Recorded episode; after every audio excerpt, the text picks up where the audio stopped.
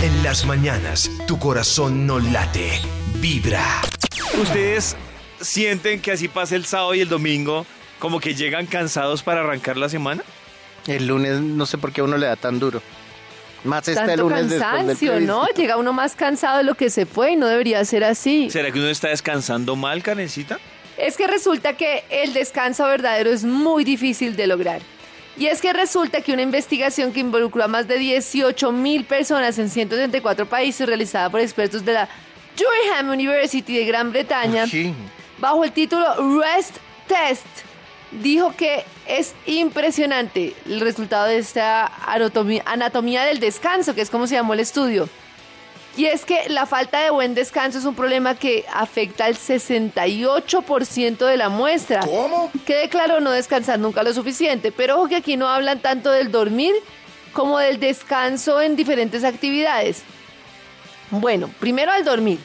No están satisfechos con el sueño, pero en otras actividades se evaluaron las actividades con las que más se descansa. Y las primeras son las que se realizan en solitario. Por ejemplo, leer, que es la actividad que más descansa según el 58% de las Ah, personas ¿sí? consultadas. Descansa tanto que en dos páginas ya uno está profundo. profundo. Claro, estar inmenso en la naturaleza, 53,1%. Estar con uno mismo, escuchar música y no hacer nada en particular.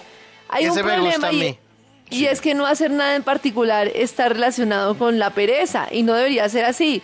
Las personas deberían aceptar que hay espacios para no hacer nada, que eso nos cuesta mucho a las mujeres. Mm, Nada en particular, sino estos días descansar. hablaba con un vecino argentino eh, y estaba en la hamaca en su casa y, y yo, pero ¿qué estás haciendo ahí? Eh, y dijo, esto no es tiempo perdido, es mi tiempo ganado. Ya trabajé, ya hice todo y solo mirar ese árbol, estar en la hamaca, es tiempo que me gané. Y yo, hey, es una buena forma Es de una verlo. frase O sea, muy hermosa. Claro, tiene Me lo razón, gané. es tiempo que se ganó. gané. Puedo estar mirando un árbol una hora en una hamaca porque me lo Claro. gané. Yo es cojo muy mi... importante para la mente, para la paz, para la tranquilidad, tener tiempos en los que no se haga nada, nada, Yo nada. cojo un vaso de whisky y Sí, miro la- por la, la ventana ventana. de la sala y yo digo, me lo gané. Uy, David, a mí me da tanto miedo cuando voy a algún pueblo y est- estoy en la acera y hay una ventana gigante y una viejita asomada. ¡Ay!